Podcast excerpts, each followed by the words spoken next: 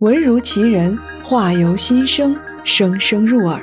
欢迎您收听由喜马拉雅出品的短篇言情故事《如果相爱是一场生离死别》，作者听见世界说，由丹丹在发呆、极光八幺八共同陪伴您一起沉浸在这场别样的爱情之中。欢迎订阅、评论和转发。第五集，火是怎么着的？艾良清寻找栾英。就近的人家拎着平时浇花用的软管，呲着水，直喷着梨花树头，跟下毛毛雨差不多。消防车在主路上哇哇的叫，水带铺了一条又一条。天也亮了，火也灭了，树也成了秃头的烧火棍儿。那样的一束繁花呀，说没就没了。到处是人，到处是水，到处是灰。那天下夜班的评书就这样成了重要的目击证人。您是说，是一下子都烧起来的？这这这怎么说呢？炮捻儿知道吧？就跟点炮捻儿似的，呼的一下就着了。艾葱白也不知道怎么评价评书这番比喻了，但这么大一棵梨树，不可能就像一根炮鸟似的这么简单。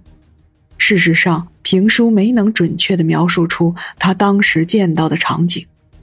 那些火焰从同一个方向飞出来，粘胶一般的粘到了树上。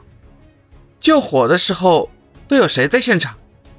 这么说，听到声音，你是第一个冲出来的。当时现场有什么可疑人物吗？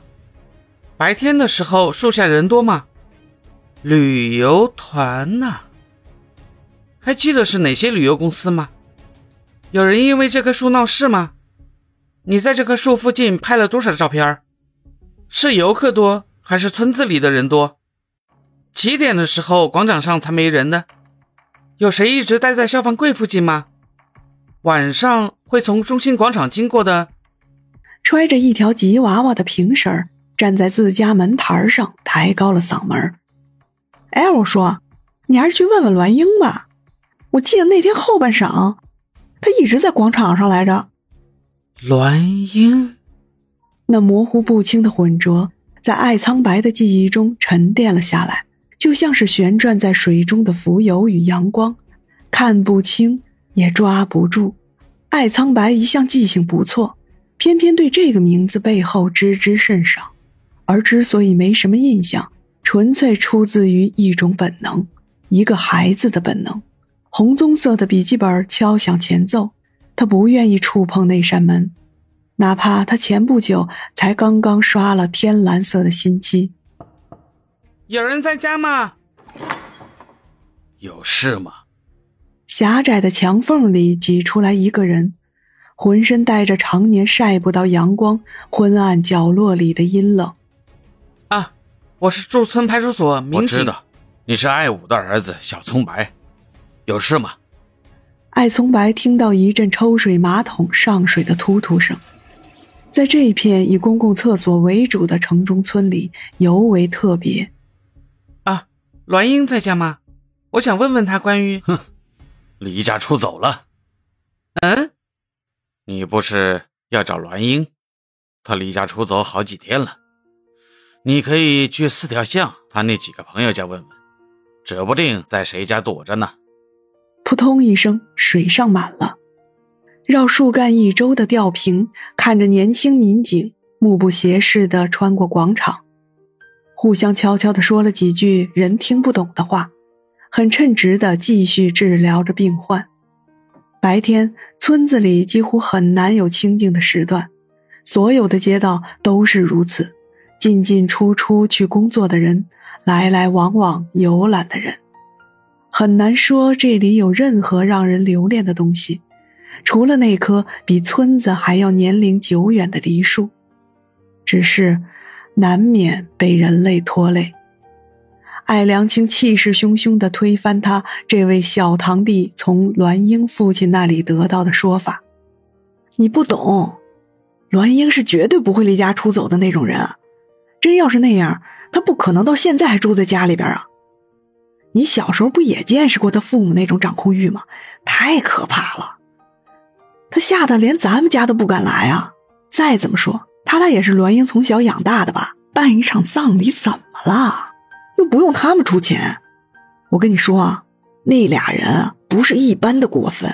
要是我呀，小学的时候就离家出走了。但栾英呢，是绝对不会离家出走的。办法呀。栾英对他那爹妈呀，实在是太言听计从了，是那种绝对意义上的好孩子呀。不受欢迎的岂止是那位宠物殡葬师啊？瞧瞧我们这些朋友，也都不受欢迎啊。只不过是我们脸皮厚，一直黏在他身边而已。那天啊，他是真的很伤心。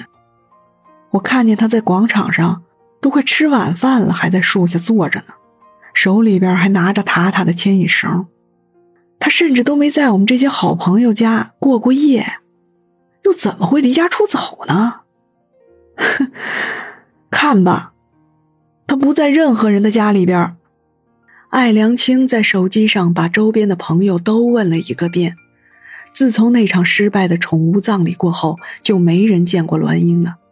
他先是颇有些得意的展示着自己说法的正确，忽然又惊恐万分的一把抓住。一身职业正装的小堂弟，那栾英呢？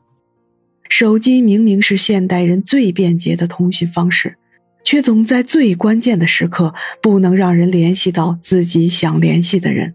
除了那位宠物殡葬师，所有那天在塔塔葬礼上的朋友又重新聚集到栾英家中，重复着和那天同样的悲伤。他们一定是在撒谎。栾英的父亲一口咬定自己的猜想，这群人从小就只会带坏栾英。栾英，你在闹什么？你联合这群人把警察招到家里边来？从小到大，我们亏着你了吗？还是欠着你的了？近乎嚎啕的声音斥责着栾英的罪行，尖锐、冰冷、生硬。让人绝望吗？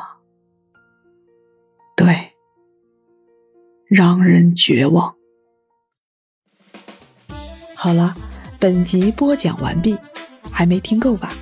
先给个满分好评呗，下集更精彩。